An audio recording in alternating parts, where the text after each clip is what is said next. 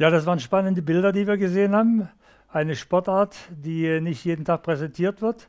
Bahnradsport, eine Hochgeschwindigkeitssportart, auch mit Risikopotenzial verbunden. Ähm, ich begrüße ganz herzlich Maximilian Levi, äh, den ich seit 15 Jahren kenne und mit ihm mich freue und auch zum Teil mit ihm leide, äh, weil doch eine ganze Menge in so einer langen Karriere passiert ist. Das Tolle ist ein Ausspruch, die Leidenschaft ist immer noch da nach 15 Jahren, Jahrgang 87. Irgendwann habe ich kapiert, ich habe einen richtig geilen Job. Wer kann das schon von sich sagen? Wir sagen, herzlich willkommen, Maximilian. Danke. So, du bist Berliner, äh, Prenzlauer Berg geboren, wohnst in Cottbus, äh, trainierst in Frankfurt und bist zu sechs Tage in Berlin. Verheiratet, Familienvater, drei Kinder. Über Familie reden wir dann nochmal separat, weil das ein sehr sympathisches Thema ist. Hochleistungssport und Familie, das ist ja doch eine ziemlich große Spannbreite. Jetzt kommen wir mal zu deinem Entwicklungsgang. Du bist mit wie vielen Jahren in den Radsport oder wie hast du Radsport entdeckt? Also ich bin äh, früher im Prenzlauer Berg durch die Gegend gefahren mit meinem Fahrrad, BMX, kleine, kleine Fahrräder. Und äh, die, die wahre Geschichte ist tatsächlich, dass mir äh, dort in Berlin leider ab und zu das Fahrrad geklaut wurde. Das ist ja heute angesagt, ja. Also ja, es war auch schon vor 20 Jahren so. okay. Und ähm, dann wollte ich aber wieder ein neues Fahrrad und meine Eltern haben mir dann äh, erklärt, das funktioniert so nicht, sondern wenn du Fahrrad fahren willst, musst du in einen Verein gehen, da gibt es Fahrräder und da gibt es eine abgesicherte Strecke und dann habe ich quasi beim Berliner TSC mit neun Jahren angefangen. Wir sind damals ums alte Friesenstadion, das ist eine, eine Schwimmhalle gewesen, auf einem abgesperrten ja, Areal, sage ich mal, unterwegs gewesen und haben dort das Einmaleins des, des Radfahrens erlernt. Ich würde es jetzt noch nicht Sport nennen, weil es war schon erstmal mit neun, ja, schnupperst du mal rein, Deine guckst Eltern mal. Waren sportlich äh, orientiert oder waren selber im Sport aktiv? Ja, Eltern? genau, also alle Was hat der Papa gemacht? äh, Schwimmen und Basketball. Also ähm, meine Mutter hat auch mit Basketball zu tun. Die hatten auch einen Einzelhandel mit dem Sport und so. Und das, äh, Also sportbegeistert in der Familie, geht Ja. auf die Kinder hin und wieder über und du bist einer dieser Blüten, die dort aufgegangen sind. Ja, dann geht es weiter, neun Jahre begonnen so. Ähm, du bist dann auf die Sportschule gegangen? ich bin tatsächlich für ein Jahr auf die Sportschule gegangen in, in Berlin, Mhm. äh, Kuberton-Gymnasium. Bin dort aber insgesamt ein bisschen überfordert gewesen mit äh, Sportschule. Mhm. Wir sind dann äh, nach Bernau gezogen, was ja dann auch noch ein Stück draußen war. Und das ist mir dann ein bisschen über den Kopf gewachsen. Und äh, bin dann später wieder runter von der Sportschule. Äh, zwischendurch auf eine normale Schule bei Bernau gegangen. In diesem Prozess ist aber trotzdem in mir gereift, ich will das ernsthafter machen mit dem, mit dem Radsport. Und da ging es dann nur äh, über eine andere Sportschule mit einem Internat. Und da stand im Prinzip im Raum äh, Frankfurt oder, oder Cottbus. Und äh, die ja, Cottbuser kannte ich von den diversen Rennen einfach schon ein bisschen besser. Und als wir mit denen ins Gespräch gekommen sind, ähm, ja, hat der damalige, ich sag jetzt mal Jugendtrainer, der für die Altersklasse zuständig war, schon reges Interesse gezeigt und hat mich dann als Quereinsteiger, das war dann achte Klasse, normalerweise wird siebte und neunte Klasse eingeschult, hat man mich damit reingenommen. Ich sag mal, insgesamt äh, habe ich glaube ich fünf Schulen besucht, das war vielleicht nicht ganz optimal für meine schulische Karriere, aber ich habe damit äh, meinen Lebensmittelpunkt in Cottbus gefunden und konnte von da an eigentlich auch kontinuierlich dem Leistungssport nachgehen. Ja, gute, tolle Förderung war das damals gewesen. Es waren Trainer da, hochprofessionelle Trainer und auch so die ganzen Rahmenbedingungen, was die materielltechnischen Sachen anbetraf. Bahnmaterial war ja zu DDR-Zeiten, äh, sagen wir, ganz gut garantiert, äh, wurde ja bereitgestellt. Ja? Richtig, also ich meine, wir haben da noch nicht über Hightech oder sowas Ja. gesprochen, sondern da war ich auch immer noch erst 13 Jahre alt. Ähm, ich habe auch angefangen auf einem Diamantfahrrad, also mein erstes Bahnrad habe ich vom Berliner TSC damals noch gehabt. Und da gab es dann, die waren ja so, so schön blau immer, die alten Räder, und da gab es dann das Angebot, wir könnten die für, für 50 Mark lackieren lassen. Äh, oder für 150 Mark äh, Sandstrahlen und lackieren. Und ähm, da war natürlich klar, den 100er sparen wir uns und wir haben mit der Hand wirklich den Diamantrahmen abgeschliffen und waren stolz wie Bolle, als die äh, Räder dann in weiß äh, lackiert wiederkamen. Das sind Aber schon so Momente. denke, man muss sein, sein Medium äh, oder sein, ja, sein Medium lieben. Und äh, von der Warte aus äh, denke ich, kommen wir mal zu der Disziplin. Ich, ich würd, also wenn ich das ja, noch anfügen ja, darf, ich würde mir heute wünschen, ein 13-Jähriger würde sein Fahrrad Ja, mit der Technik, was heute alles da ist, ist das fantastisch. Das Jetzt kommen wir mal zu der Frage, ähm, was ist denn Bahnradsport? Äh, wir haben die Bahn, wir haben den Athleten, wir haben äh, die Technik dazu, das Rad. Rad hatte ich dich uns mal gefragt, so das Rad ist die tolle Erfindung, 200 Jahre alt, in Deutschland hat das erfunden. Ja. Also von der Warte aus sind wir hier genau in der richtigen Traditionsebene Berlin. Berlin auch mit einer ganz großen Bahnrad und auch ja, Bahnradtradition. Ja. Huschke ist so ein Name, der dafür steht und ich tue jetzt mal ein bisschen ausführen. Ähm, leider der Berliner Radsport nicht ganz so glücklich aufgestellt. Ja? Also das bedauert mich jetzt ein bisschen, weil ich mich sehr für den Sport und auch für den Radsport engagiere. Aber das war nur nebenbei. Kommen wir jetzt zur Bahn so. Ihr fahrt auf der Bahn. Wie viel Mal trainierst du auf der Bahn? Wie viel Mal trainierst du auf der Straße? Also im Prinzip sind das eigentlich drei Drittel. Ein Drittel Straße, ein Drittel Bahn, ein Drittel Kraftraum. Äh, der Kraftbereich nimmt einen immer größeren Stellenwert mittlerweile ein. Also äh, manche Bahnsprinter äh, glauben mittlerweile, sie wären Kraftsportler und das Fahrradfahren gehört halt irgendwie dazu. Bei mir ist es schon umgedreht. Ich fahre lieber Fahrrad und das Krafttraining ist so das, das ja, notwendige Übel. Aber äh, es gehört eben auch mit dazu und dieser, dieser Kraft- und Bahnpart wird sicherlich auch in Zukunft äh, die wesentlichere Rolle spielen. Also drei geteilt so, äh, die Trainingsaufteilung. Jetzt kommen wir zur Bahn ähm, der Nichtkenner des Bahnradsports, der es nur sieht, wie viel Meter ist so eine Bahn? Also die offizielle Bahnlänge für internationale Wettkämpfe, die so Kategorie Europameisterschaft, Weltmeisterschaft haben, äh, die ist 52 Meter lang. Also so auch wie das Velodrom in Berlin oder die Bahn in Frankfurt oder auf der ich trainiere. Die älteren Zementbahnen, die sind größer, also 333 mhm. oder 400 Meter. Es mhm. gibt auch ganz verrückte Bahnen äh, von 500 Metern Länge, aber das ist schon eher die Ausnahme. Also in der Regel 250 oder 333 Meter. Und olympische Vorgaben für so eine Bahn? Ja, sind auch die 250 Meter. 250 also. Meter. Die Bahnneigung, wie viel Grad? Also das variiert äh, in der Kurve von 40 bis, bis 47 Grad im Extrem. Ähm, Berlin hat, glaube ich, 44 oder 45 Grad, Frankfurt oder hat 42. Ähm, also jede Bahn ist auch anders, ne? Also die sind jetzt nicht automatisch gleich. Die haben mhm. zwar, ich sage immer, na, die ist auch aus Holz und hat zwei Kurven, so wie jede andere, aber natürlich hat jede Bahn auch ihre Spezifikation. Und darauf kann man sich aber einstellen. Am Ende ist das wie auf der Straße, wenn der Belag sich halt ändert oder so. Das sind Nuancen, aber man muss halt treten können. Das Weil du sagst Holz, äh, warum unbedingt Holz? Ja, also geschlossene Bahnen sind äh, zu 99 Prozent immer aus Holz. Mhm. Holz äh, rollt halt gut, Holz äh, verwittert nicht oder pff, ja, man würde ja drin auch keine Straße bauen in, mhm. Äh, in, der Halle, Inneren, in der Halle. Ja, Und ähm, ja. Holz, ja. das passt einfach. Gut. Ähm, wenn wir jetzt sagen, wenn ich sagen würde, ich möchte jetzt mal äh, auf so eine Neigung hochsteigen mit dem Rad, wie viele Stundenkilometer brauche ich dazu?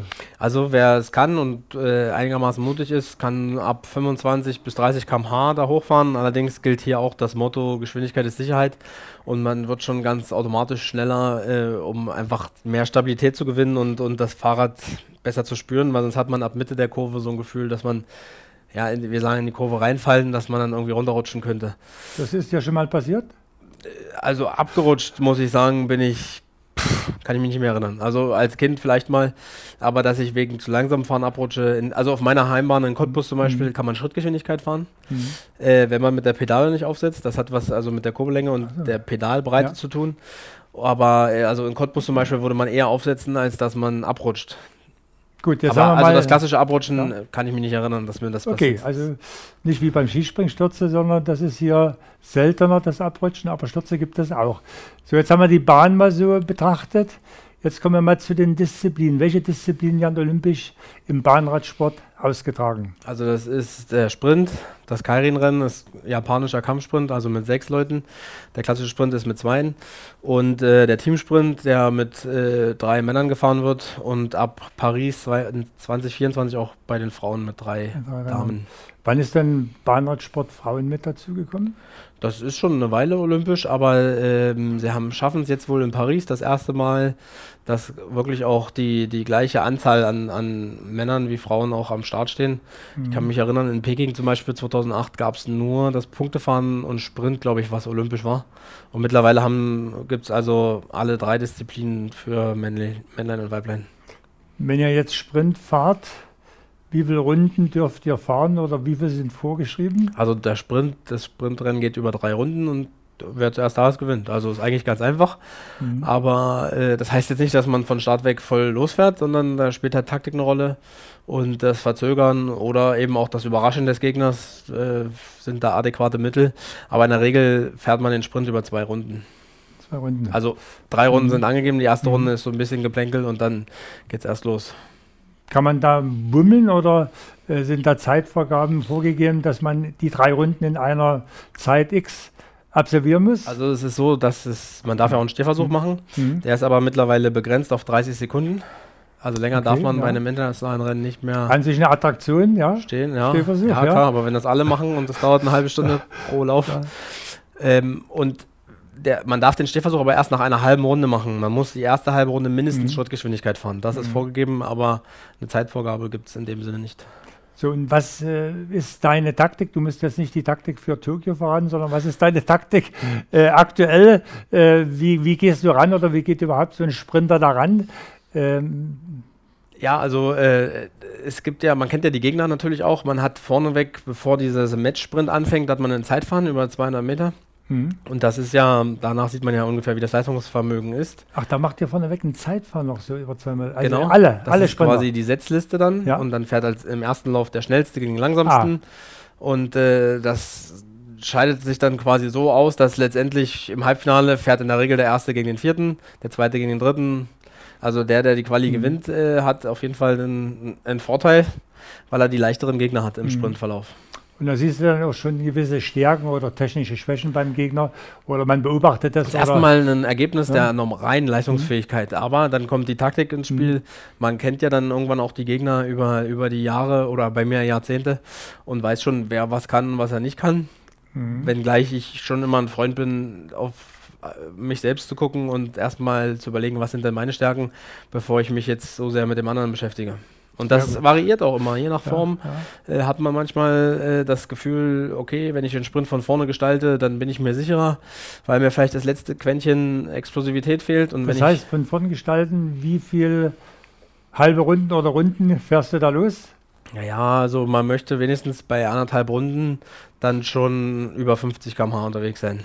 Mhm. Also, wie gesagt, der Sprint eröffnet sich spätestens bei zwei Runden also noch zwei Runden zu fahren und ähm, dann steigert sich das Tempo so hoch. Das hängt aber auch davon ab, wie viel Druck macht der Gegner hinten oder auch nicht.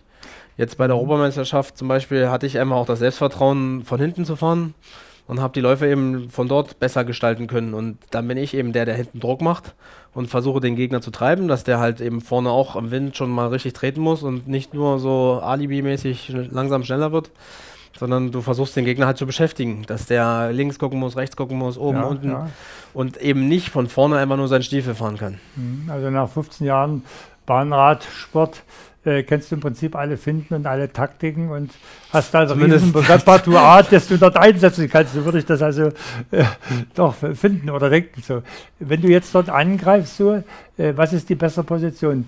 Äh, von unten hochfahren und von oben dann runterschnellen oder unten bleiben oder wie könnte man sich das vorstellen? Also es ist natürlich so, die Bahn gibt natürlich Schwung. Also mhm. wenn ich jetzt nach oben fahre, kann ich mir Schwung erarbeiten. Mhm. Das hängt aber schon davon ab, was macht mein Gegner. Ja. Wenn ich jetzt vorne einfach nur hochfahre, um Schwung zu holen, aber nicht nach hinten gucken kann, mhm. während ich nach vorne trete mhm. äh, und der kippt mir hinten rein oder attackiert mich auf der anderen Seite und ich kriege das nicht mit, dann ist er weg. Also ganz so äh, Larifari funktioniert das nicht. Jetzt Kopf aus, mhm. ich fahre hoch in Schwung. Mhm. Also manchmal klappt es auch, aber es ist eigentlich ja. eher selten. Ja. Während wenn man von hinten fährt, sieht man den Gegner natürlich besser. Mhm versucht aber auch Schwung zu holen. Wenn der Gegner mal vorne wieder gefuchst ist, schafft er das auch dafür zu sorgen, dass er vorne selber die Höhe der Bahn nutzen kann. Mhm. Oder aber er zieht den Sprint so von unten auf, dass ich hinten gar, kein, gar keinen Schwung holen kann, weil in dem Moment, wo ich hochfahre, habe ich natürlich auch mehr Meter, die ich zurücklegen muss. Und das ist so dieses Spiel des Sprints. Also ich denke, jetzt haben wir eine ganze Menge gelernt. Die Sportfreunde, die das gehört haben, wissen jetzt in etwa, wie man Sprint ansetzen soll oder kann, um dort zu Erfolg zu kommen. Also ist schon eine, auch beim Ampelsprint ja, in Berlin. Ist ja, ist ja schon eine tolle Sportart, weil da ist Spannung drin, muss ich sagen. Man will heute nicht, so da, nicht heute die Sportarten stundenlang sehen, sondern man will den Moment und den Kick sehen, ja. Und das bietet an sich Radsport, also in Form des Sprintes, ganz toll in Form des Mannschaftssprintes, gleiche Bedingungen, drei Runden. Ja, also das geht natürlich noch viel schneller. Ähm, drei Runden, da ist sicherlich die, die Grundspannung noch, noch krasser, mhm. weil der, der Starterfolg stehend. Mhm. Und äh, man muss es halt schaffen mit einer Mannschaft, also mit drei Leuten auf dem Punkt genau, dass sich alle drei zur gleichen Zeit vorwärts bewegen. Der erste Mann steht in der Startmaschine, ist also mhm. gefangen, sage ich jetzt mal. Die anderen beiden werden gehalten. Das ist aber auch immer so ein Highlight, weil ähm, viele Halter machen das dann auch oft das erste Mal bei der Weltmeisterschaft. Was für uns natürlich das Problem hat, dass die dann wackeln und nicht ja. darauf vorbereitet sind, dass wir auch mal eine mhm. Bewegung machen mit dem Fahrrad. Ähm, man darf also auch nicht zu früh losfahren, sondern man darf erst mit dem losfahren, der aus der Maschine kommt. Mhm. Man darf, man sollte aber auch nicht sehr viel später sein, weil dann wird das entsteht sofort ein Riesenloch. Man hat keinen Windschatten und äh, gemessen wird am Ende die Zeit des Dritten. Mhm. Und äh, ja, ja, gewinnt die schnellste Mannschaft. Ne? So, und dann ist die dritte äh, Disziplin, die heißt Kairin. Kairin. Kairin, das ist. Nicht Kairiemen, sondern nee, Kairin. Kairin. Ja. Da Wo kommt das her, der Name? Aus, aus Japan. Japan, ja. Das ist der japanische Kampfsprint. Mhm. Das ist dann mit sechs Startern. Mhm. Und ähm, da gibt es vorneweg so ein, so ein Motorrad oder Derny heißt das. Mhm. Und das bringt das ganze Feld im Prinzip auf eine gewisse Geschwindigkeit, so 50 bis 55 km/h bei den Männern. Und schert dann drei Runden vor Schluss aus. Also das Derny fährt drei Runden vorneweg, verlässt dann die Bahn und damit ist der Sprint eröffnet. Also man darf das mhm. Derny auch nicht überholen vorher. Und dann drei Runden, sechs Leute, da ist auf jeden Fall Action. Geht es dann mit Ellenbogen oder, oder? Ja, also mal mehr oder weniger bewusst, ja. aber natürlich, äh, wenn, wenn sechs äh, Männer oder Frauen selber versuchen, den kürzesten Weg zu suchen, bei einer Geschwindigkeit, die auch mal deutlich über 70 liegen kann, dann ähm, versucht man auch, sich schon mal Platz zu verschaffen, ja. Naja, ich sag mal, das ist da relativ eng, muss sagen, die Gefahr, dass man andere tangiert oder selber äh, irgendwie bedrängt wird mit Sturzgefahr, ist das gegeben dort? Ja, absolut. Also das äh, ist sicherlich ein Thema, aber man lernt natürlich auch da, sich zu verteidigen. Man kennt auch dort die Gegner. Da gibt es den einen äh, Neuseeländer, der wiegt halt 110 Kilo. Den möchte man nicht äh, dicht neben sich haben, wenn er sich oben drauf legt. Dann äh, gibt es den einen, der kommt aus Malaysia, der fährt wie eine Sau durchs Feld. Das weiß man auch, also muss ich mich von dem möglichst äh, fernhalten. Mhm. Und das sind so die, die, die Punkte, ne? Du bist dann in der Mitte oder wo, wo hältst du dich dann auf bei den sechs Fahrern? Äh, egal, egal, Hauptsache ich bin an der Ziellinie vorne. Bitte? Hauptsache ich bin an der Ziellinie vorne. Ja, ist doch, aber trotzdem ähm, so. Ja, na sicher, ja. je weiter vorne man irgendwo ja. ist im Rennen, desto weniger läuft man Gefahr, mhm. behindert zu werden. Mhm. Aber man darf auch nicht zu früh vorne sein, weil der Windschatten spielt natürlich eine Rolle. Die Länge des Rennens spielt eine große Rolle. Und ähm, wenn ich jetzt auf Position 4 oder 5 bin, kann ich manchmal auch am Ende noch vorbeischießen. Gut, und das hast du jetzt in äh, Sofia gemacht, bist als einzigster Deutscher dorthin gefahren auf eigene Kosten. Und äh, ich muss sagen, ziehe ich einen Hut. Gut, warum die anderen nicht gefahren sind, da gibt es viele Gründe, aber ähm, tolle Sache jetzt in der langen Phase Corona. Äh, das besprechen wir dann nochmal im Einzelnen. Jetzt wollen wir weiter technisch gehen. Der Radsport ist ja eine Hochgeschwindigkeitssportart, Risikosportart, Bahnradsport insbesondere auch. Und ja, die Norm des Rates ist ja nicht wie beim Straßenfahren, äh, sagen wir variabel, sondern das ist ja gesetzt ja. Stell mir mal dein Gerät vor, bitte. Also tatsächlich ist es so, dass es für beide, egal ob Bahn oder Straße, ja. äh, ein Gewichtsminimum äh, gibt, das da heißt 6,8 Kilo. Jetzt kann man 6,8 Kilo. Das muss ich mal, kann man das mal hin, oder? Das wirst du so annehmen ja. können, genau. Ja, also das ist. Also die meisten, ja. die, die äh, das, das Rad in die Hand nehmen und das nicht wissen, schätzen das auf drei Kilo, weil es schon leichter ist, aber so leicht ist es dann auch nicht. Ähm, der Unterschied ist jetzt hier, ich habe ja keine Bremsen, mhm. ich habe keine Schaltung. Mhm. Insofern ist hier natürlich auch mehr Material verbaut, auch um die 6,8 Kilo zu erreichen, aber um vor allem die Steifigkeit zu gewährleisten. Man muss sich vorstellen, ein Sprinter tritt schon durchaus 2000 und mehr Watt. Und äh, man möchte natürlich nicht, dass die Energie äh, im Rad verschwindet, indem sich das Rad von links nach rechts windet, sondern dass das halt möglichst steif ist. und der Vortrieb wirklich einfach auf die Pedale geht, damit man möglichst gut wegkommt. Zahnkranz vorne und hinten sind auch festgelegt oder kann das jeder variabel machen? Das kann jeder machen, wie er lustig ja. ist. Okay. Ja, wenngleich natürlich, das sich auch nicht völlig unterscheidet, weil natürlich äh, macht das keinen Sinn, wenn einer einen ganz kleinen Gang fährt und der andere einen ganz großen. Also. Aber es darf sich jeder aussuchen im Rennen. Jetzt würden ja die Laien fragen oder die Hochbegeisterten, was kostet so eine Maschine? Ja, also ich sage mal so, wie sie hier steht, ähm, mit, den, mit den Wettkampflaufrädern ist man durchaus mit 20.000 bis 25.000 dabei, die man da investieren muss, um jetzt so eine Waffe zu bekommen. Also allein der, der, der Vorbau, der ist im 3D-Drucker quasi auf mein gewünschtes Maß gebaut und allein so ein Vorbau kostet 1500 Euro. Also das sind schon gewaltige Summen, wenn ich nochmal fragen darf, wie viel Verschleiß gibt es an Rädern? Also das ist Jahr? das Rad, mit dem ich bei den Olympischen Spielen in Rio gefahren bin.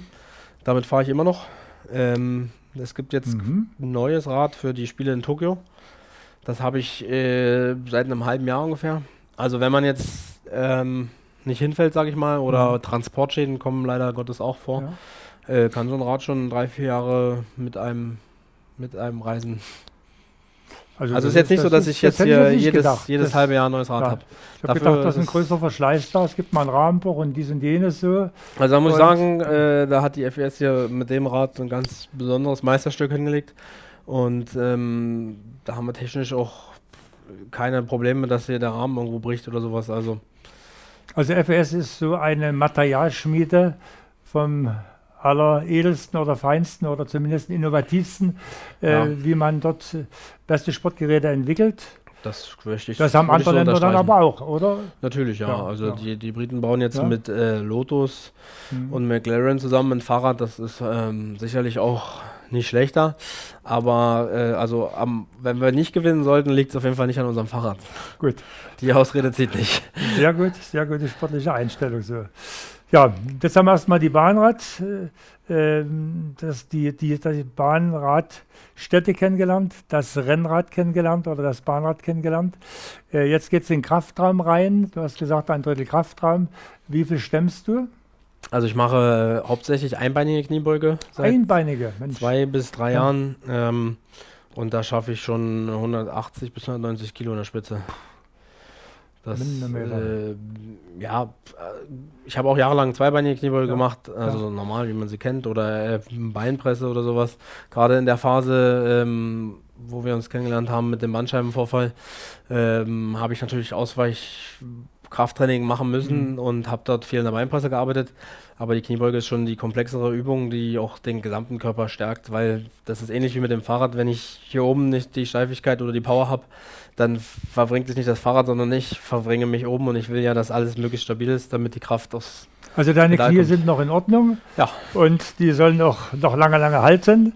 Äh, zumindest erstmal bis Tokio. Okay. Ich, ja. ja. So. Ähm, Hochgeschwindigkeitssportart, Risikosportart. Stürze sind beim Radsport, egal ob beim Sport oder auf der Straße, immer mit dabei. Und du hast auch dreimal einen Schlüsselbeinbruch erlebt, äh, was ähm, doch ein Sportler ziemlich weit zurückwirft. Ich will aber jetzt nochmal ganz zurückgehen, wo wir uns kennengelernt hatten. Das war 2007 gewesen, ähm, dreiviertel Jahr vor Olympia, Peking. Äh, du wurdest mir vorgestellt von meinem Freund äh, Dr. Boris Hergner, er war Olympiarzt damals in Frankfurt-Oder, leider verstorben. Boris, äh, wir denken immer an dich, du hast dich dort sehr engagiert, stellst mir Maximilian vor und sagt, was hast du gesagt damals? Ja, also ja? so, dass ich das Gefühl in dem einen Bein nicht habe oder dass es sich anfühlt, als hätte ich weniger Kraft in den Beinen. Mhm. Ähm, so, und ich habe ihn mir angesehen und habe gesagt, na gut, was soll das sein? Wir sagen, äh, kann ja nur der Nerv sein, Bandscheibenvorfall, MRT, die Diagnose stand. Und dann muss man mit den Sportlern ganz knallhart reden. Es gibt nur eine Chance, um weiterzukommen. Äh, es muss operativ beseitigt werden, denn die Bandscheibe, die auf dem Nerv liegt, bringt keine bessere Kraft, auch wenn man das jetzt konservativ behandeln würde. Ja, und das war die also, richtige Entscheidung. So ne? hast du mir das damals ja, auch ja, erklärt. Ja, und du warst sofort bereit. Und ähm, ja, ich war natürlich auch das erste Mal mit dem Thema beschäftigt. Rücken. Bandscheibe, OP. Äh, was heißt das jetzt eigentlich? Aber äh, du hast mich da entsprechend aufgeklärt, dass ich auch verstanden habe, was da passiert. Und äh, deswegen sind wir den Weg dann gemeinsam gegangen. Ne? Ich finde, das ist ein richtiger Klassiker, muss ich sagen. Wie lange das her ist, ja? ja. Das sind jetzt im Prinzip äh, 13 Jahre. Richtig. Ja, und du bist weiter in Vollform drin. Äh, Dr. Wolf hat das damals operiert, muss ich auch einfügen, weil das sind die Kooperationspartner, die man hat, äh, die dann auch bereit sind, so ein Risiko zu gehen, muss ich sagen. Ja, vor allem ja. auch in der, in der äh, in der Kürze der Zeit auch zu helfen. Ja. Ich meine, du musst erstmal jemanden finden, der äh, heute sagt, ja gut, äh, den machen wir sofort, weil ja. ich weiß, worum es geht. Ja, richtig. Ja. Also hat gepasst, muss ich sagen. Also von da wird das die Laufbahn dann weitergegangen. So. Peking, klar, hat man gesagt, äh, Bronzemedaille war dann ähm, die Leistung, die du erbracht hast nach der Bandscheibenoperation und die Kraft war dann wieder seitengleich. Ja, also das ging schneller, als ich gedacht ja. habe. Man, ähm, man musste mich ja eher wieder bremsen. Also ich habe, glaube ich, nach der OP pff, zwei Wochen später wieder auf dem Fahrrad gesessen. Ja, genau. Und das ist natürlich sicherlich ja. auch der Unterschied als, als junger Mann, als äh, motivierter äh, Sportler. Ich habe damals in dem Krankenhaus gelegen und äh, habe dann den Bettnachbarn da irgendwas erzählt, was ich so mache und die, ja, du, habe ich, also ich habe denen schon vorgerechnet auf die Frage, wie ich denn weitermachen würde, dass ich äh, in drei oder vier Wochen Trainingslager auf Mallorca gebucht hätte und so und da war das dann so, ja, ob du überhaupt jemals laufen kannst und äh, so weiter und so fort und ich habe dann äh, freundlich gegrüßt und habe dann allen Bilder geschickt, wie ich tatsächlich vier Wochen später auf Mallorca trainieren gewesen bin. Also die Kampfmaschine und war im Kopf äh, wieder scharf geschaltet. Ja, und ich sag mal, was natürlich äh, dazugehört, ist entsprechende Reha-Maßnahme. Hm. Da habe ich auch äh, sehr viel Glück gehabt mit dem Physiotherapeuten, der uns beim, bei Olympischen Spielen auch begleitet, der, der Hansi Friedel, der in, in Bayern sitzt und bin dann regelmäßig zu ihm runtergefahren und habe dabei eigentlich erstmal meinen Körper verstanden. Also mhm alles Schlechte hat auch was Gutes. In der Situation ähm, nicht nur, dass jetzt seine Behandlungen mich vorangebracht haben, sondern vor allem das Training dort unten, dass ich verstanden habe, wie, wie kann ich denn eigentlich die Muskeln trainieren, die wichtig sind. Und es sind nicht immer nur die, die schön aussehen vom Spiegel, sondern vor allem auch die Tiefenmuskulatur, die kleinen Muskeln, um einfach auch dem, dem Korsett die Chance zu geben, äh, mit den Belastungen klarzukommen. Also jetzt habe ich gelernt sogar. Toll. Also dem Physiotherapeuten auch nochmal in der Richtung Dankeschön. Äh, hat alles gehalten und du bist weiter auf der Erfolgs Erfolgsspur. So. Ähm, dann kam Rio, nee, dann kam London 2012. Ähm, das soll dann sich der ganz große Höhepunkt werden. Ähm, da gab es dann doch Ausfälle im Teamsprint. Ja. Der Niemke von, äh, der Sportler Niemke von Schwerin konnte nicht antreten kurzfristig und dann musste die Mannschaft umgestellt werden. Ja, richtig. Also wir sind als Weltrekordhalter angereist und waren natürlich entsprechend motiviert, äh, den Briten wenigstens im Teamsprint einer anzubrennen und äh, waren da eigentlich auch ganz guter Dinge. Aber der Stefan ist äh, zwei Wochen vorher gestürzt und hatte dann äh, so ein bisschen Rückenprobleme. Mal einen Tag ging es, einen mhm. Tag ging es nicht mhm. und es war so ein Hin und Her und dann ähm, ja, hat sich das so ein bisschen noch hochgesteigert. Der war damals auch äh, 33, 34 Jahre alt, Olympiasieger 2004 und wollte nun natürlich auch nochmal mit dem ganz großen Wurf äh, irgendwo vielleicht rausgehen. Und dann hat auch vielleicht das Nervenkostüm angefangen zu flattern und äh, es war eine, eine, schräge Situation, das kann man gar nicht wiedergeben, wenn man das nicht mal live erlebt hat. Mhm. Also wir sind uns im Prinzip noch warm gefahren, ganz normal und ähm, ich war in der, in der Pause dann, bevor das Rennen losgeht, eigentlich irgendwie draußen und äh, komme rein und sehe, mein Fahrrad wird umgebaut. Und ich sage, was ist denn hier los? Was passiert jetzt hier? Und ich wäre normalerweise auf der Position 2 gefahren. Und dann hieß es, ja, wir haben den Gang gewechselt, du fährst jetzt auf 3. Was ist, was ist das jetzt? Warum? Und äh, ja, also Stefan kann nicht fahren, ähm, er, er traut sich nicht zu. Ich meine, das muss man auch erstmal ähm, machen. Ja, also mhm. dann wirklich zu sagen, okay, äh, bevor ich jetzt die Mannschaft um, um alles das bringe, ja. äh, gehe ich lieber ehrlich raus und sage, ich, ich kann es heute nicht bringen. Mhm. Und wir hatten zum Glück mit Robert Förstemann einen Ersatzmann dabei, der dann sofort eingesprungen ist, auch ähnlich wie ich, eine mhm. halbe Stunde vorher, los, du musst fahren. Das ist für den natürlich genauso ein Schock. Und äh, dann war die Mannschaft im Prinzip anders zusammengestellt. Er ist auf die zwei rein, ich auf die drei gerutscht. Und äh, wir haben trotzdem Bronze gewonnen, was natürlich auch zeigt, was hätte sein können. sein können, ja. Aber ähm, du hast ja dann im Einzel, im Sprint, hast du ja dann nochmal gesteigert. Oder Kairin, hast du nochmal gesteigert, ja? Genau, also ja. ich, ich habe ja auch in den Jahren davor im Kairin WM-Medaillen gewonnen. Mhm, mhm. Wir waren halt alle auf diesen Teamsprint fokussiert, mhm. aber das, das Gute war, sage ich mal, dass zwischen dem Teamsprint und dem Kairin waren, glaube ich, vier Tage Pause, mhm. ähm, ja, wo man das so ein bisschen sacken lassen konnte. Und ich habe das auch eher so gesehen, so, so klingt jetzt blöd, so bitter wie es ist, Bronze zu gewinnen. Mhm äh, war ich natürlich trotzdem auch stolz darauf, dass wir das aus der Situation rausgeholt haben. Also es hätte ja auch weitaus schlimmer ausgehen können. Und so haben wir zumindest schon mal eine Medaille. Ich meine, eine olympische Medaille gewinnt man ja nicht im Vorbeigehen. Und konnte mich dann auch wieder neu konzentrieren und motivieren, ähm, im Kairin einfach noch, noch ein Ding mhm. nachzulegen. Ja. Gut, aber mit Silber bist du an sich glücklich nach Hause gefahren, obwohl du den Häus äh, hättest gern geschlagen, aber naja gut, die Briten waren damals super präpariert für die Olympiade und da denke ich schon, ist eine Silbermedaille unheimlich ehrenwert. Ja gut, also äh, es gibt insgesamt vier deutsche Sportler, die bei den Olympischen Spielen in London zwei Medaillen gewonnen haben mhm. und ich war einer davon. Das äh, klar hat man das Finale verloren und ist dann Zweiter geworden, aber da bin ich schon auch stolz rausgegangen. Also, äh, weil wir ja gesagt haben, das ist der Karriere, Karrierehöhepunkt äh, und so würde ich das schon auch definieren. Also da war ich schon wirklich auf der Höhe des Geschehens. Aber ähm, trotzdem mit einem emotionalen Knick mal. Du bist dann Sportler des Jahres geworden des Landes Brandenburges und der ehemalige Ministerpräsident Platzek hat dich ausgezeichnet.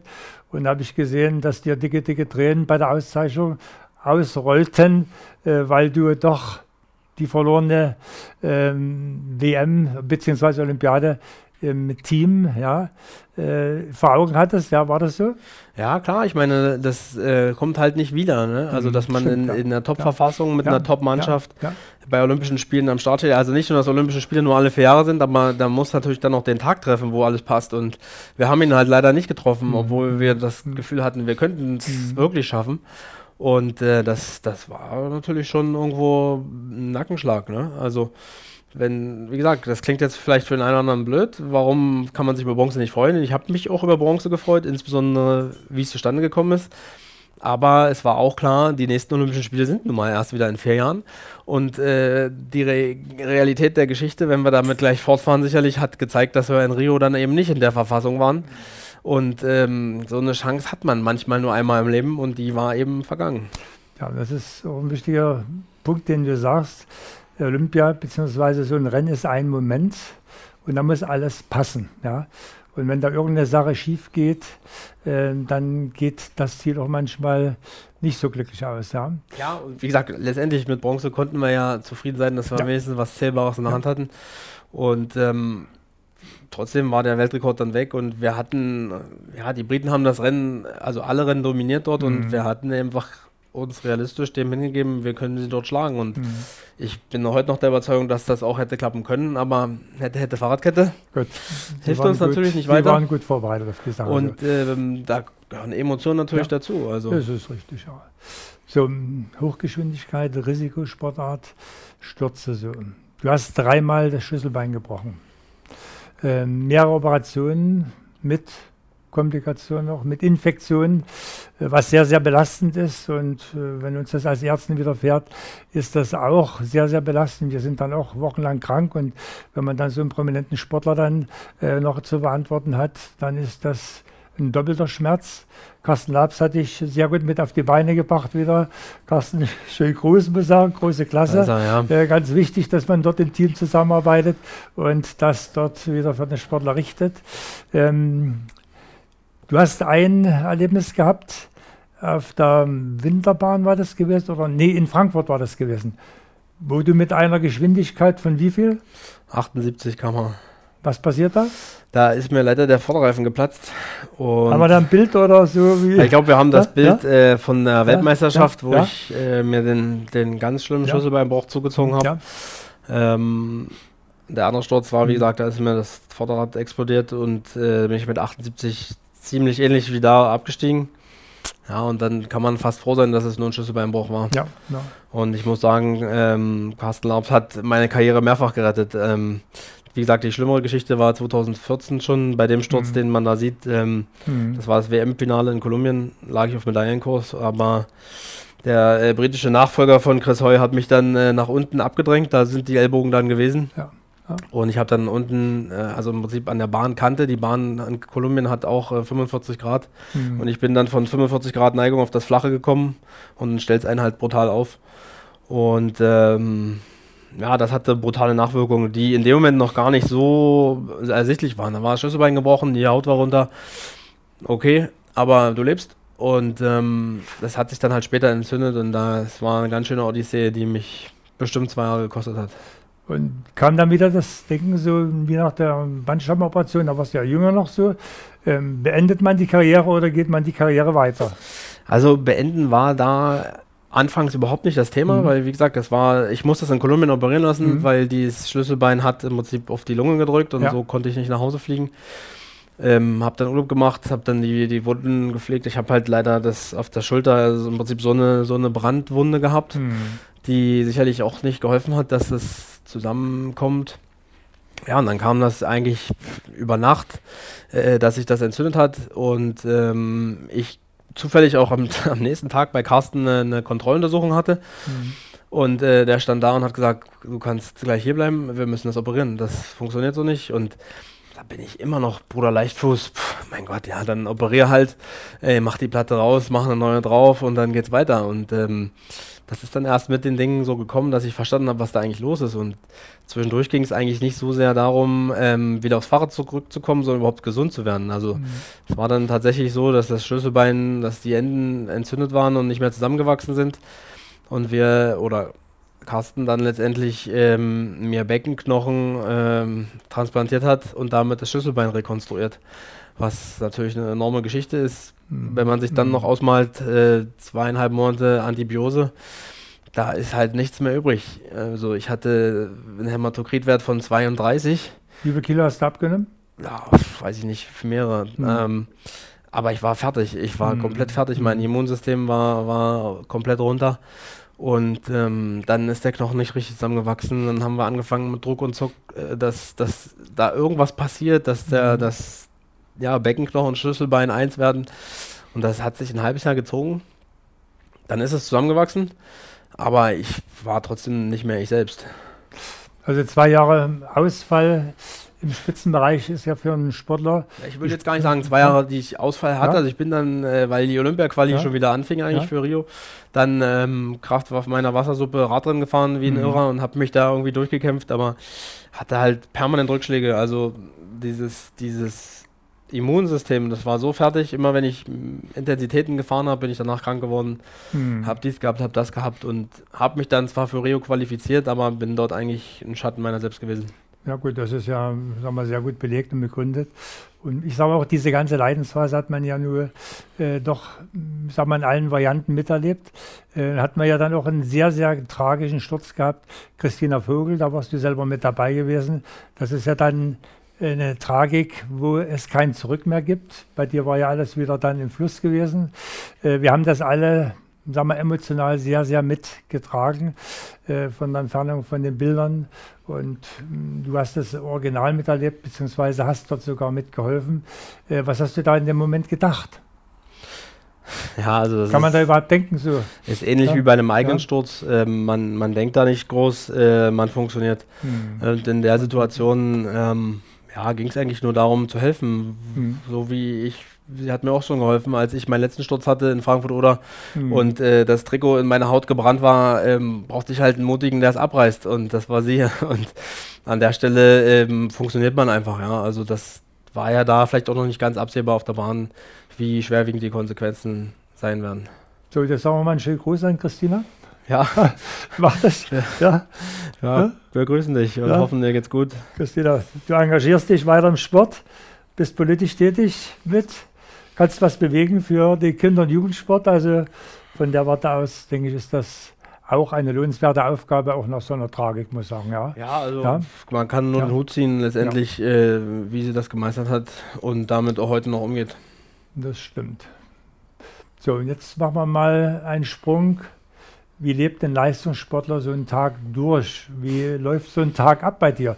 Wann stehst du früh auf oder äh, nach welchen Trainingsplänen hat dir der, der, Trainer vorgeschrieben oder wie läuft das ab? Wann stehst du auf? Also äh, in der Regel 6.20 Uhr. Da klingelt der Wecker, ja? Oder wie? Ja, ja. ich habe äh, drei Kinder und ja. eins davon ja. geht schon zur Schule. Ja. Und äh, das möchte natürlich frühstücken mit mir. Das ist die, die Tessa, die geht jetzt in die zweite Klasse und ähm, dann geht der Tag so los. Die Kleine geht dann irgendwann zur Schule, dann habe ich noch zwei andere Kinder und ähm, morgens ist so ein bisschen meine Zeit. Meine Frau muss dann häufig nachmittags einspringen oder eben, wenn ich in Trainingslagern bin, äh, mit den Kindern und dann, wenn alle Kinder versorgt sind, dann gehe ich zum Training. Das ist dann eben mal in Cottbus, mal in Frankfurt oder. Das ist einfach als, als Bahnfahrer bist du natürlich gezwungen, auch mhm. beweglich zu sein im Kopf. Also mhm. Du musst eben das auch so mit der Familie in Einklang bringen, dass, dass man die Zeiten halt auf die Reihe bringt. Wer holt wann die Kinder, ähm, wann bin ich in Frankfurt, wann muss ich auch in Frankfurt mal übernachten und, und dann ist es für meine Frau natürlich der, der super Stress, äh, alle drei Kinder vor ihrer Arbeit fertig zu machen. Und äh, das, das will schon organisiert sein, ja.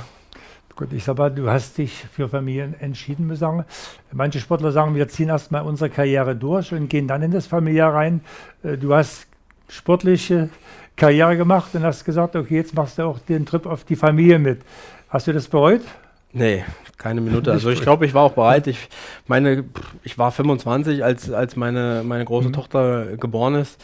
Und äh, da habe ich mich auch bereit gefühlt und das, ich möchte gar nicht sagen, dass Kinder eine Belastung sind. Das ist natürlich auch mal stressig und der eine oder andere Leistungssportler hat das Glück, auch mal bis um acht schlafen zu können oder mhm. länger. Mhm. Aber ähm, ich kann nur allen wünschen, Kinder zu haben und äh, zu merken, wie Kinder auch erden können. Ja? Also ähm, man denkt ja dann als Sportler, das sehe ich bei vielen, gerade auch die Älteren, die sehr mhm. verkrampfen, weil sie irgendwann mit der Brechstange ähm, versuchen wollen, sich weiterzuentwickeln und das klappt dann nicht immer und sie, sie haben eigentlich den ganzen Tag damit zu tun. Wenn ich vom mhm. Training komme, dann geht es nicht darum, ob mein Training gut war, ob die Zeit gestimmt hat, ja. sondern ja. dann geht es halt darum, was äh, machen wir heute Nachmittag, gehen wir in den Tierpark oder essen wir einen Keks und trinken einen Kakao. Also du kannst dann umschalten ja. und von also der Warte aus ist das schon... Das hilft schon und ich bin auch äh, früher ein absoluter Langschläfer gewesen. Mhm. Ähm, heute würde ich mir mal wünschen, ich kann bis um acht schlafen, aber ich bin selber schon früh wach. Ähm, und auch das hilft mir bei Radrennen. Wir haben ja oft äh, drei Disziplinen in drei Tagen zu fahren.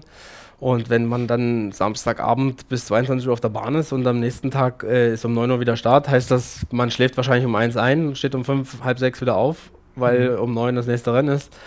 Da bin ich früher immer völlig fertig gewesen und heute ist es wie eine schlechte Nacht, weil irgendein Kind krank war oder so. Also du hast mit Familie auch große Verantwortung übernommen, in zweifacher Hinsicht, also dein Sport, die Familie, im Prinzip ein Dreifacher, jetzt sind noch die Kinder mit da. Ähm, tolle Frau, eine Frau im, mit einem Hochleistungssportler verheiratet, ist ja ein Riesenproblem. Die sieht ja den Mann auch nur zeitweise. Ihr seid ja viel in Trainingslager, wie viel Mal im Jahr oder wie viel Mal bist du weg im Jahr? Ich habe tatsächlich ja? das Glück, dass eben ähm, der, die Hauptzentrale vom, vom BDR auch Frankfurt oder mhm, ja. ist. Und äh, ich fahre nach Frankfurt oder eine Stunde. Das ist also durchaus auch machbar, dass ich aus dem Trainingslager von der Nationalmannschaft äh, durchaus mal einen Tag nach Hause fahren kann. Da, das ist schon wirklich Gold wert, sage ich mal. Mhm. Ansonsten wäre es wahrscheinlich kaum zu machen. Äh, klar, Trainingslager vor Olympia ist es, ist es schon viel. Danach äh, geht es auch wieder. Jetzt hat unser Weltverband nun endlich, wo meine Karriere zu Ende geht, entschieden, ähm, wir sind ja normalerweise eine Sommersportart, aber unser Hauptrennen finden immer im Winter statt. Hm. Das hat der Weltverband vor 15 Jahren mal entschieden. Keiner weiß wieso. Und sie haben sich nun endlich durchgerungen, das zu korrigieren dass unsere Hauptsaison auch wieder im Sommer ist und insofern denke ich, dass es zumindest für die Generationen nach mir auch wieder vertretbarer wird, äh, mit einer Familie zusammen das Ganze durchzustehen, wenn man dann einfach auch viel mehr zu Hause trainieren kann. Schöne Momente, wenn du sagst, du wachst früh auf, 26, isst bei deinem Sohn Frühstück, du machst das Frühstück. Ja, ist da was Besonderes drauf, weil du ja doch ganz andere äh, Energiemengen tanken musst? Oder? Also äh, ich, ja? meine große Tochter frühstückt zuerst und ich äh, wohne ihr bei sozusagen und ich frühstücke dann, wenn die anderen beiden hinterherkommen ähm, mit und äh, aber ja, es kommt tatsächlich vor, wenn das, also mein, mein Sohn, der ist jetzt anderthalb und der hat das manchmal noch nicht so mit der Disziplin. äh, und ist auch pflegeintensiver als Mädchen, das kann man schon ehrlicherweise mal sagen, äh, dass ich dann vergesse, genug zu essen. Und gerade wenn ich dann ähm, eine längere Straßenfahrt habe oder so, dass ich dann äh, plötzlich um elf wieder Hunger habe, äh, wo meine Kollegen dann lachen, wieso hast du schon Hunger? Ja, ich habe einfach zwei Stunden früher gefrühstückt als die meisten anderen. Ähm, und dann, wenn ich jetzt das irgendwie verpasse, genug Nahrung aufzunehmen, weil ich mich halt kümmern muss, um ihn irgendwie bei der Stange zu halten, äh, kommt vor, aber ist auch kein Beinbruch, ähm, kann man ja einen Riegel einstecken. Aber die Herzlichkeit und äh, sagen wir auch die Wärme der Kinder, das ist ja auch ein unheimlicher Kraftimpuls für dich persönlich, ne? Ja, absolut. Ja? Also das ist, wie gesagt, ich, das erdet unheimlich und ich möchte keins der Kinder missen. Ähm, klar, bei drei Kindern kann man sich vorstellen, ist auch mal Kopfstand. Aber mhm. wie gesagt, mir macht das Spaß und ich, ich denke, wir managen das so auch ganz gut und äh, ich versuche natürlich auch den, den Kindern ein paar Sachen beizubringen. Ich will jetzt gar nicht, dass sie Leistungssportler werden oder sonst irgendwas, aber sie lernen schon automatisch, dass eine gewisse Disziplin sich auszahlt. Ich wollte eigentlich schon immer aufgehört haben, bevor die Kinder mhm. verstehen, was macht der Papi da. Das hat jetzt nicht ganz geklappt, aber es hat eben auch seine Vorteile und das, das sehen die schon auch. Die waren auch schon in verschiedenen Ländern, durften mal mitkommen nach Mallorca oder so. Äh, die Lieblingsbahn ist in Apeldoorn in Holland. Mhm. Da, da waren die schon vier, fünf, sechs Mal, je nachdem, welche, also sie welche können, Größe das Kind ist. Die, die Kleinsten werden so Laufrad machen, ja. Äh, Rad und das Rad ist also bei euch familiär angesiedelt, auch richtig. Ja, ja klar, meine Frau ja. war ja auch Radfahrerin und ähm, das, das funktioniert schon. Aber wie gesagt, es geht eigentlich vielmehr darum, dass die auch oder sie haben die Chance, einfach mitzuerleben, dass Disziplin sich auszahlt. Mhm. Und das äh, ist sicherlich auch nicht schlecht. Das ist doch gut. Du kriegst ja Eigenschaften mit als Sportler und äh, die sind so breit angelegt und auch so gut angelegt. Das ist schon eine tolle Sache. So, jetzt hast du Bahnradsport. Jetzt hast du letztes Jahr mal einen Ausreißer gemacht. Hast gesagt, du machst mal Ironman in Frankfurt. Äh, ich habe das alles mitverfolgt, weil ich früher auch mal äh, Triathlon gemacht habe. Auch mal so ein nackes Ding in Rot unten. Äh, ihr hattet ja Temperaturen von 40 Grad. Mensch, und du ziehst da so ein Ding durch. Mit welcher Idee bist du da hingezogen? Ja, also äh, es war so eine Phase, wo ich mir nicht sicher war, wie lange ich noch Leistungssport betreiben möchte. Und ähm, klar, wenn man das ein paar Jahre gemacht hat, hat man auch irgendwie mal alles gesehen. Und mhm. es ist jetzt für den einen oder anderen natürlich noch in jungen Jahren ein Highlight, ein Weltcuprennen zu fahren, in irgendwo, wo es schön ist oder so. Ich habe es dann einfach hundertmal erlebt und das hat mir dann irgendwie nicht mehr so den Kick gegeben und ich habe einfach mal, ich musste mal raus, musste mal was anderes sehen und, und fühlen, wie, wie ist das? Will ich das noch oder oder wolltest du dich mal Ich war vielleicht auch ein Stück weit müde vom ja? Bahnsprint, ja? ja. Also man muss sagen, als Sprinter ähm, machst du zwar nicht diese riesen langen Einheiten, aber du musst bei jeder Einheit voll da sein. Wenn du Krafttraining machst mit 180 Kilo, musst du voll da sein. Jeder Antritt ist maximal äh, das, der Lieblingsspruch ist, äh, im, im, Sitzen beschleunigen, die Muskelschlinge aktivieren und äh, dann die zweite Beschleunigung muss maximal kommen. Also in jedem Lauf ist irgendwas maximal. Es gibt keine. Aber wie, wie geht das jetzt bis an Radsport? Okay, aber du musst ja bei diesem Supermarathon auch rennen. Ja, ja? das war ja erstmal ja? egal. Ich ja? wollte erstmal weg von diesem immer maximal, maximal, hm. maximal, sondern einfach mal genießen. Hm. Und äh, für mich ist, ist, Radfahren auch genießen, wenn ich das ja gut, aber wieder beim schönsten, ja, beim schönsten Job der Welt. Ja, warte mal. Ja? Beim schönsten Job der Welt äh, vier, fünf Stunden durch den Spreewald zu fahren. Im Sommer, wenn du siehst, wie die anderen Leute dafür Urlaub nehmen, dass die im Spreewald da rumgondeln äh, können, dann fühlt sich das auf einmal cool an. Und da mhm. kam mir dann die Idee, Mensch, äh, irgendeinen, irgendeinen coolen Wettbewerb oder sowas. Und dann äh, habe ich eben auch Jan Fordeno 2008 mhm, bei den mhm, Spielen ja. kennengelernt unser Mechaniker äh, hat sein Rad damals gewartet. Dann wird er Olympiasieger und kam abends mit einer Kiste Bier und hat sich bei ihm bedankt. Und das fand ich irgendwie cool und so. Und dann ist man ins Gespräch gekommen und ich habe auch seine Karriere verfolgt und habe deswegen eben auch mal Ironman geguckt und habe dann, fand es beeindruckend, wie er das macht, habe aber eben auch viele gesehen, die aussehen wie 0815 und mhm. trotzdem ankommen. Da habe ich gedacht, das geht doch nicht. Und das will ich mal probieren. Und dann war die Idee im Prinzip geboren. Und ich konnte weder schwimmen noch laufen, aber ähm, das war eben die Challenge. Also schwimmen ja, zu lernen. Mal, und das Laufen ist dir das schwer gefallen? Ja, oder? absolut. Ja? Also mit 90 Kilo laufen. Mhm. Ähm, als Radfahrer laufen ist schon schwierig, aber als Sprinter noch umso mehr, glaube ich. Ich bin dann mal einen Halbmarathon in 1,45 gelaufen und das fand ich schon ganz gut. Und habe aber da hatte ich auch Leistungssprünge gemacht, wenn auch in anderen Bereichen, die mir einfach Spaß gemacht haben. Das war mhm. einfach cool. Äh, Leistungssport mal wieder von der Pike auf zu erleben, wenn du anfängst zu laufen, aber mit einer gewissen Systematik und auch siehst, es funktioniert. Wie schnell war deine Marathonzeit dort? Ja, dann war sie ja? fürchterlich. Bei ja? 39 Grad im Schatten habe ich fünf Stunden gebraucht. Okay, also das war mehr, ja. mehr Stolpern als Laufen. Ähm, wie gesagt, der Halbmarathon mit den 1,45, das war eigentlich schon eher so der, der mhm. Richtungszeig. Aber ich bin tatsächlich auch nie weiter als diesen Halbmarathon gelaufen. Und dann ähm, in diesem Hitzerennen damals äh, war ich eigentlich nach 10, 15 Kilometern komplett bedient und wusste, ich muss noch weiterlaufen, als ich jemals gelaufen bin. Also, und Schwimmen, wie hast du Schwimmen äh, dich? Ich habe es überlebt. Äh, du hast überlebt? Ja. Im Kraul, Brust oder? nee, mehr ja. Brust als Kraul. Ähm, ja. Ich habe das mit dem Kraulen versucht. Mhm. Äh, Im Training funktioniert das auch so halbwegs, mhm. aber wenn dann da plötzlich 3000 Menschen ja. um einen rum sind, äh, ist das was ganz anderes, auch mit dem Orientieren und so. Da habe ich echt Respekt. Ne? Also jetzt denkt man, okay, der fährt Kairin mit 70 und äh, sechs anderen Jungs, aber ähm, geh mal schwimmen mit 400 Mann, das ist schon, das ist schon nochmal ein ganz anderes Paar Schuhe. Und da habe ich mich einfach sicherer gefühlt. Also wir hatten auch das Problem, durch die Hitze durfte man kein Neo schwimmen. Ist mir jetzt, wäre mir auch entgegengekommen, sag ich mhm. mal, dass meine schweren Beine ein bisschen weiter oben liegen. Und dann bin ich halt viel Brust geschwommen, Wasserschatten ist ja erlaubt und mhm. äh, bin nach 1,29 aus dem Wasser gekommen. Das war eigentlich okay. Also du hast ja eine tolle Platzierung noch belegt, muss ich sagen, du bist im ersten Drittel angekommen. Also ja, ja so, so, ja, das ja, gut, es ist tatsächlich auch ein Viertel ausgeschieden ja, ja. durch diese Hitze eben bei diesem bei hm. dem Marathon bei 40 Grad. Das, ich habe mir später ein paar Mal, als es dann noch so warm war in dem Sommer, äh, überlegt, stell dir mal vor, du würdest jetzt loslaufen. Das, das, das, geht gar nicht. Aber wenn du in dem Rennen drin bist, dann, dann werden halt Kräfte frei. Und das so, wenn du sagst, du suchst nach so Innovationen, müsste man ja auch die Frage stellen dürfen, Tour de France wäre doch auch nochmal eine reizvolle Sache. Die ersten drei, vier Etappen fährst du mit, äh, holst dort den Sprint. Wäre das was?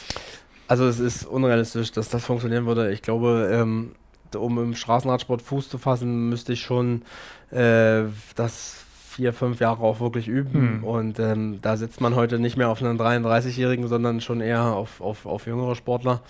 Und ich habe mich einfach als ich mich hätte entscheiden können, 2005, 2006 für Bahnradsport entschieden und äh, bin damit auch glücklich. Also ähm, für einen Straßensprint reicht es einfach nicht mehr. Ja, das ist auch mal interessant zu hören, äh, welche Leistungsniveau die sag mal, Straßensportler haben. Ja, und da, ja. Äh, also ich, ich würde vielleicht einen reinen Sprint gegen den Straßenradsportler auf einer Straße gewinnen, aber schon allein die letzten zehn Kilometer, die, die, die aufs Ziel zufahren, mhm. das fahren die so schnell, dass ich dort den Lenker auf und zu biege und eigentlich gar nicht mehr zum Sprint komme, weil ich da schon äh, am Ende bin. Ähm, Radsport ist ja auch belastet durch eine Problematik Doping.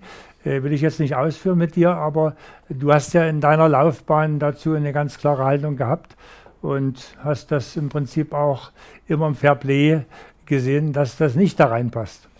Ja, es ist für meine Generation schwierig. Mhm. Also uns sind im Prinzip ja, die Vorbilder genommen worden. Mhm. Die Vorbilder, die wir hatten, sind ja. alle irgendwann äh, äh, schändlich aufgeplatzt und äh, wir sind aber die, die das ausbaden dürfen oder mussten, mhm. äh, weil wir sind die, die immer blöd angeguckt werden. Äh, na, was hast du denn heute genommen? Und ich meine, es hat jetzt in den letzten Jahren ein bisschen nachgelassen, finde ich. Aber gerade so in der Blütezeit ähm, vor 2010, du bist ja kaum irgendwo angekommen und was machst du? Radsport? Das sind doch die mit dem Epo und so. Und, ah, ja. Äh, es ist dann müßig, jedem Einzelnen zu erklären, dass Epo im Bahnsprint überhaupt keinen Sinn macht und keine mhm. Rolle spielt. Da ist aber bei den Leuten dann noch schon meistens zu Ende. Und ich denke, das Problem Doping, das äh, ist relativ gut aufgearbeitet und der Deutsche Olympische Sportbund ist dort sehr, sehr gut instruiert, dass dort diese Fälle nicht vorkommen. Ja, also ich meine, man äh, wird das nie ausschließen, man wird Nein. das auch nie zu 100% verhindern mhm. können. Es gibt immer mal wieder Leistungen, wo man auch Bauchschmerzen hat, da bin ich auch ehrlich. Aber ich sag mal, zumindest als deutscher Sportler und ich glaube auch in Europa ähm, kann man sich sicher sein, dass, dass das Dopingkontrollnetz da funktioniert. Und also ich gebe im, im Jahr 10 bis 12 Kontrollen ab. Ähm, morgens um sechs, äh, wenn mhm. meine Tochter frühstückt, wird mir Blut abgezapft. Ich meine, das muss man auch erstmal zulassen und äh, akzeptieren. Also das, ja, da will ich mich jetzt äh, nicht beklagen. Das gehört eben dazu, ja. Äh, auch wenn ich es nicht toll finde und sicherlich auch irgendwann den Moment äh, herbeisehne, wenn man sich dort abmelden kann und äh, das morgens um sechs nicht mehr klingelt. Jetzt kommen wir nochmal zu einer anderen Problematik: Corona, Depression, Burnout. Ähm, ich habe jetzt bei einigen Sachen gelesen, so, ähm, dass auch Top-Sportler ähm, Burnout haben. Der amerikanische Sprinter, dann ein amerikanischer, äh, der beste Schwimmer der Welt, ja, äh, outen sich jetzt mal. Ist bei dir auch mal sowas angeflogen gewesen, dass du in der Richtung Also ich bin ja in der glücklichen Lage, ähm, dass ich schon dreimal Olympische Spiele erleben durfte. Mhm. Ähm, natürlich war es auch für mich ein, ein, brutales Ding, dass die, dass die Spiele verschoben wurden, gerade wenn man dann älter ist und sicherlich auch schon mal darüber nachdenkt, was kommt nach der sportlichen Karriere. Und äh, all das muss jetzt ein Jahr aufgeschoben werden. Und auch gerade, was wir vorhin hatten, äh, angesprochen, die, die Familie die musste in den letzten anderthalb Jahren wirklich Kompromisse eingehen und aus anderthalb Jahren werden dann zweieinhalb. Und das, das ist schon nicht ganz ohne. Ähm, trotzdem muss ich sagen, jetzt sind also als die Spiele verschoben wurden, da hieß es 16 Monate, bis das dann sein soll. Und das war schon so ein Moment, wo du gedacht hast, ey, 16 Monate, pff. ja gut, jetzt sind es nur noch acht. Und mhm. äh, ich bin, ich habe auch dort meine Zeit gebraucht, das zu akzeptieren. Habe dann äh, auch wieder ein bisschen zurück zum Triathlon gefunden, habe im Sommer mal einen Triathlon gemacht, einfach um ein Wettkampfgefühl mhm. zu haben, mhm. weil bei uns waren ja alle Wettkämpfe gestrichen. Und äh, Zeit halt alle Wunden und irgendwann war es soweit, dass ich gesagt habe, jawohl, ich will das nochmal und äh, auch den Rückhalt meiner Familie da spüre. Ohne den wird es natürlich nicht gehen und ähm, dadurch bin ich nie in Gefahr gekommen, da jetzt mich sacken zu lassen. Das, das ist wieder das, was ich vorhin beschrieben habe. In dem Moment, wo du in der Corona-Zeit mit deinem Kind Mathe machen musst, kannst du nicht drüber nachdenken, ob dich jetzt äh, trainieren kann gerade oder nicht, sondern es ist erstmal wichtig, mhm. die wesentlichen Dinge zu regeln ich sehe jetzt natürlich Sportler, die, die schon frustriert sind. Ich habe jetzt mhm. das Glück, dass ich mich durchgesetzt habe, zur Europameisterschaft zu fahren, gewinne zwei Titel, habe natürlich dadurch eine riesen Moral und gehe mit breiter Brust ins nächste Jahr. Sehe aber eben auch Sportler, die sagen, ja, hätte ich auch gern gemacht und alles blöd, ich habe keine Rennen. Mhm. Also, aber ihr könnt äh, im Rahmen der Corona, sind ja harte Regeln, auch für den Sport alle geltend, konntet ihr trainieren. Ja. Auf der Bahn und alles, so wie früher nur ja sicherlich gibt ein paar. Einschränkungen ja. und so weiter das, das gab es schon aber es war am Ende vom Leistungslevel her nicht einschränkend sage ich jetzt mhm. mal mhm. aber natürlich von der von der Emotion von der Moral wenn du mhm. kein Rennen hast keine Leistungsnachweise mhm. dann hat man versucht mit mit internen Rennen das irgendwie aufzufangen aber also für mich ist es das nicht. Ich fahre jetzt nicht Radrennen, um dann äh, irgendwie zu sagen, ja komm, Trainingsanzug mhm, an und los, mhm. äh, sondern wenn dann halt richtige mhm. Rennen. Und mhm. ja, das, das sieht ich man bedauere, Ich bedauere ein bisschen, dass der Kinder- und Jugendsport äh, nicht stattfindet. Das ist ein bisschen, was mich sehr bedrückt, ja, also ähm, weil ich denke, viele Kinder werden dort auch aufhören, beziehungsweise Eltern sagen, macht keinen Sinn, äh, wenn ihr jetzt nichts mehr machen könnt, Sport. Aber gut, Kinder ist eine Entwicklung, äh, die entdecken sich wieder neu.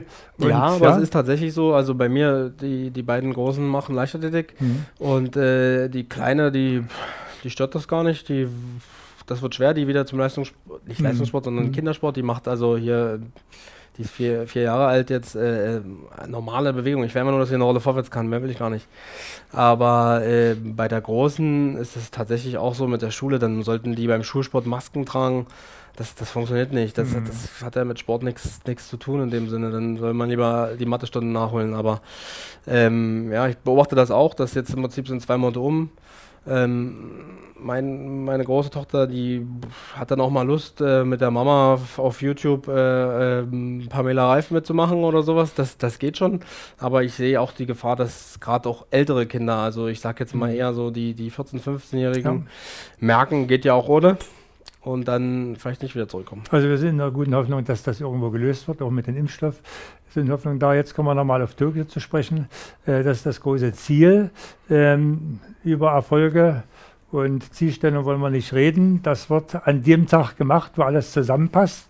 Und da kann ich nur sagen, ähm, du bist in gutem Trainingszustand, du bist zielorientiert, äh, du bist leistungsbereit, motiviert. Und da kann ich nur sagen, da kann man dir alle guten Wünsche nur auf diesen Weg geben, dass du gesund bleibst, deiner lieben Frau, deiner lieben Familie muss man Danke sagen. Ja. Und ich habe auch toll gelernt wieder, auch Familie ist für einen Leistungssportler ein wunderbarer Ausgleich, Absolut. auch wenn Freizeiten sind beziehungsweise Trendzeiten sind, weil du hast eine andere äh, Denk auch im Kopf, also weil der kannst Sport Dinge allein, einordnen einfach. Ja, genau, du kannst das alles ja. einordnen. Ganz tolle Sachen. Ähm, dann kriegst du von mir nochmal ein Kompliment. Äh, du hast dich heute so schick gemacht, muss ich sagen. Da sage ich doch, wenn ich jetzt Modedesigner wäre, ja. würde ich sagen, so ein Mann wie du passt doch wunderbar in die Modeschiene mit rein. Äh, man muss ja auch mal die Sportler brauchen Sponsoren und in der Richtung, denke ich, wäre das auch mal eine Idee, äh, dich dort äh, mal mit zu präsentieren. Und ja, Gerne. hättest also, du was dagegen? Nee, ich, meine, ich habe ab ja? und zu mal ein paar Streifen, Ja, also ja. wenn ich braun bin und da weiß von der. Landhose, aber ich glaube, das lässt sich gut äh, ja, die, kaschieren. die, in der Jeans oder im die- Sakko. Die bringt dich schon ins Styling wie dein Rennrad, äh, beziehungsweise dein Bahnrad, also das bringt dich schon, muss ich sagen. So, Danke aber für das Kompliment. So, muss ich so sagen, ja, das ist klasse. Ähm, Trainer müsste man nochmal einen schönen Dank sagen. Das ist ja auch eine harte Aufgabe. Trainer ist 24-Stunden-Job, sage ich immer. Äh, die sind alle mit dabei. Äh, das ganze Umfeld, das sich da engagiert, muss sagen, ist ein Riesenumfeld. Also von der Warte aus, Hochleistungssport ist eine Komplexität, wo Medien, Gesellschaft, äh, die Person, Familie, äh, materialtechnisch, also alles fließt dort zusammen auf eine Person. Und diese Person bist du heute gewesen. Ich danke dir, dass du da warst. Hast mich begeistert. Ich habe selber wieder viel gelernt und freue mich auch, dass du diesen ganzen Weg mit allen Höhen und Tiefen so gegangen bist. Ähm, Gibt es nur eins? Daumen drücken und den Tag erwischen. Dreimal hast du die Chance und vielleicht klappt's. Dann sehen wir uns wieder hier, egal da wie. Ja. Okay. Gut, Maximilian, in Sehr dem gerne. Sinne, top, Ja, danke schön. Hat mir auch Spaß Ja. gemacht.